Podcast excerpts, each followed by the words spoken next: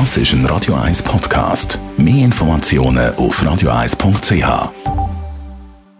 Radio 1 und die Wissenschaftsplattform X präsentieren den Faktist.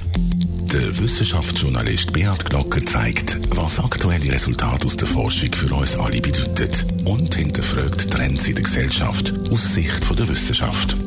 Jetzt auf Radio 1. Fake News ist ja definitiv nicht erst ein Thema seit der Corona-Pandemie, aber schon am 2. Februar 2020, also von dem Jahr, hat die Weltgesundheitsorganisation WHO gewarnt, dass die Corona-Pandemie eine Welle von Fake News auf Plattformen wie Facebook und Twitter kann auslösen. Beat Glocker, ist es zu dieser Infodemie gekommen? Ein Forschungsteam von der Uni Heilbronn hat 21,8 Millionen Tweets analysiert, wo zwischen Februar bis im April 2020 zum Thema Covid-19 abgesetzt worden sind. Dabei sind zwei Fragen im Vordergrund gestanden. Welches ist die Quelle der geteilten Informationen und wie hat sich die Nachricht in Europa verbreitet? Dazu haben die Forschenden eine Spezialsoftware eingesetzt, die Tweets in Echtzeit erfasst.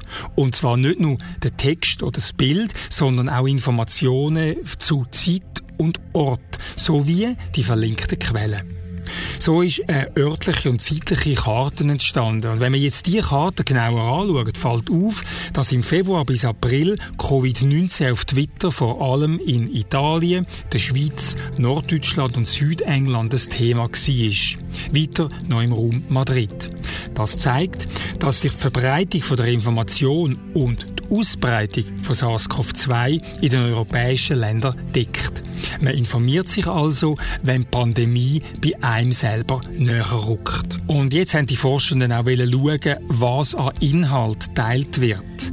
Und dafür haben sie verschiedene Kategorien erstellt. Verweisen die Links beispielsweise auf Zeitungen, auf öffentlich-rechtliche Nachrichten, auf andere Social-Media-Plattformen oder auf öffentliche Stellen wie zum Beispiel das Robert-Koch-Institut. Daraus hat sich eine Rangliste ergeben zu der Herkunft der verbreiteten Information.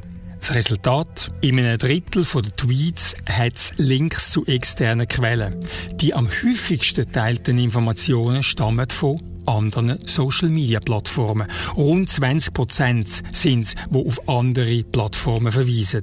Immerhin rund 12 Prozent der Beiträge verweisen auf traditionelle Medien oder lokale Nachrichtenquellen. Schlimm sieht es für die Kategorie Regierung und öffentliche Gesundheitspflege aus. Unter den Top 50 von den teilten Quellen sind nur gerade zwei Informationskanäle von dieser Kategorie gewesen. Das Zentrum für Krankheits Gesundheitskontrolle und Prävention CDC von den USA auf Platz 25 und die Weltgesundheitsorganisation auf Platz 27. Weit abgeschlagen ist das erste wissenschaftliche Fachmagazin Nature auf Rang 116. Oder anders gesagt, nur gerade 1% der Verweise im Zusammenhang mit Covid-19 sind auf wissenschaftliche Quellen gegangen. Immerhin kann die verantwortliche Forscherin Monika Pobirucci am Ganzen auch noch einen positiven Befund für die traditionellen Medien abgewinnen.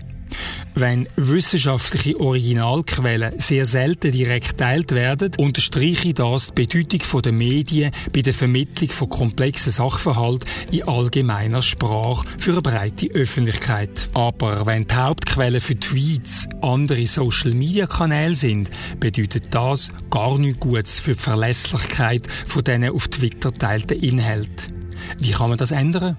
Traditionelle Medien und Wissenschaft müssen ihre Präsenz auf Twitter massiv ausbauen. Der Beat Glocker ist der Faktist. Die Wissenschaftskolumne auf Radio 1. Jeden Dienstagabend am Viertel vor 6 Uhr.